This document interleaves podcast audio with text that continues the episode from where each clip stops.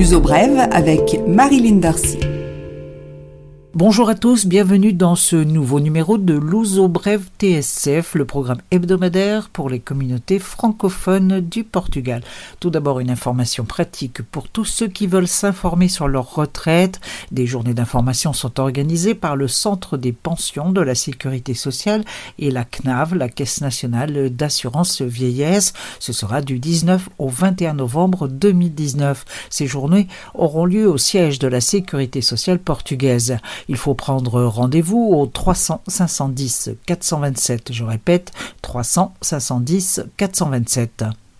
Pour bénéficier d'un rendez-vous informatif, il faut avoir plus de 55 ans, posséder un numéro de sécurité sociale français ou portugais, l'objectif étant de clarifier l'accès aux droits. Les personnes déjà à la retraite ou qui ont déposé un dossier sont exclues de ces journées. L'information est essentielle, alors n'hésitez pas à prendre rendez-vous au 300 510 427. Les journées d'information se dérouleront au siège de l'Institut de Ségolins Social, avenue de Berne, numéro 48, premier étage. Début des discussions en concertation sociale sur l'augmentation du SMIC portugais, appelé ici salaire minimum national, le SMN.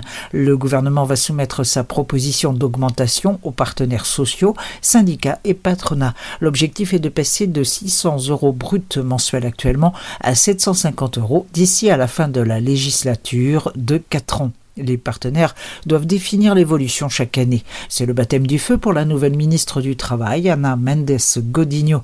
Le SMIC portugais a gagné 100 euros au cours des quatre années précédentes du gouvernement Antonio Costa I. Moins de touristes à Lisbonne et l'immobilier en retrait. Le prochain budget municipal de la capitale prévoit une chute importante de l'impôt sur les ventes immobilières. En 2020, la recette se situera en dessous des 200 millions d'euros et c'est la première fois en quatre ans que cela se produit. Et cette baisse concerne déjà 2019 avec une recette amoindrie de 38 millions d'euros. L'IMI, l'autre impôt municipal, va également baisser.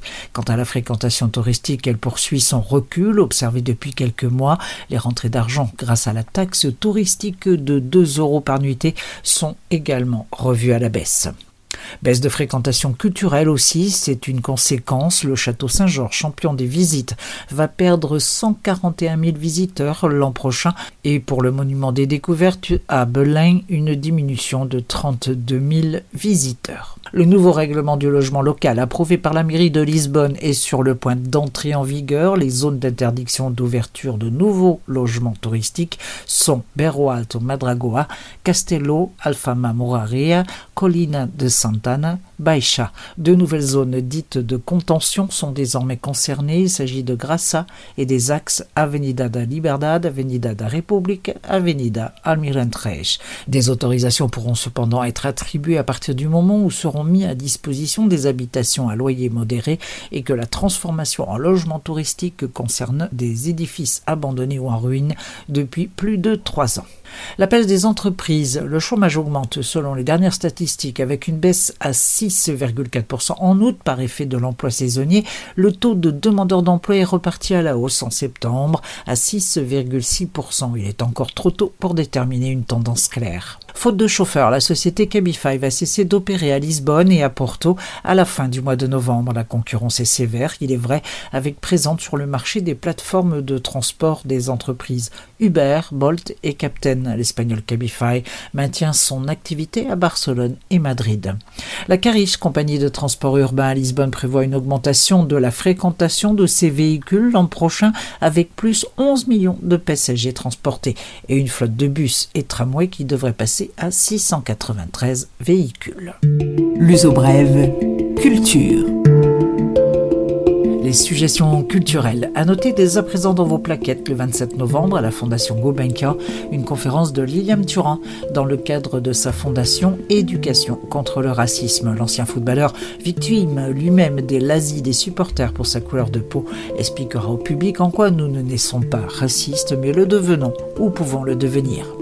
Plus près de nous, la Feira do Mocho, la foire de la chouette, consacrée au design et à l'artisanat. Elle se déroulera le samedi 9 novembre à Feira da Ladra, ici à Lisbonne, à partir de 10h. 40 marques présentes pour la première foire de ce genre, des ateliers, de la musique, des animations, une journée entière pour découvrir les talents locaux, trouver de beaux cadeaux pour Noël et passer du temps dans le superbe quartier de San Vicente. Sur la scène du Théâtre National, Maria Sugona, la mise en scène du français Philippe Cahen pour la pièce intitulée Crash Park à Vide de Umaïlia du 7 au 9 à 21h, samedi à 19h, et ensuite au Théâtre Rivoli à Porto les 15 et 16 novembre. Divine Comédie, le groupe mythique anglo-saxon sera à Lisbonne le 7 novembre à 21h, à Aula Magna sur le campus universitaire, puis à Coimbra au Gilles Vicente le 8 novembre et enfin le 9 novembre à Braga au superbe théâtre cirque. Et puis pour tous ceux qui habitent en Algarve, le retour, entamé en octobre, du 365 Festival Algarve. Une vaste, très vaste programmation culturelle au sens large, incluant musique, danse, événements, découvertes dans de nombreuses villes et de nombreux villages d'Algarve. Le concept s'élargit autour de la flânerie, la meilleure manière de découvrir le patrimoine. Pour la quatrième édition de 365 Algarve, on retrouve le très innovateur Lavrarumar, 90 séances de danse, ateliers et performances entre Algésure et Monchic, et le tout aussi original Jazz Nazadegas, et des nouveautés comme le délicieux Festival de la nourriture oubliée qui va nous faire découvrir d'autres manières de nous intéresser à la nourriture et à ce qui nous entoure. Plus de 400 événements au total à Faro, Monchic, Loulé, Algésure, Goït, Tavira, bien d'autres endroits pour faire vivre l'Algarve au-delà de la saison estivale. Pour connaître le vaste programme, le site 365algarve.pt. Ce Luso Brève est maintenant terminé. Vous pouvez l'écouter online ou en podcast avec l'accès Luso Brève TSF, mais également sur lusojournal.com. Bon week-end, je vous retrouve la semaine prochaine.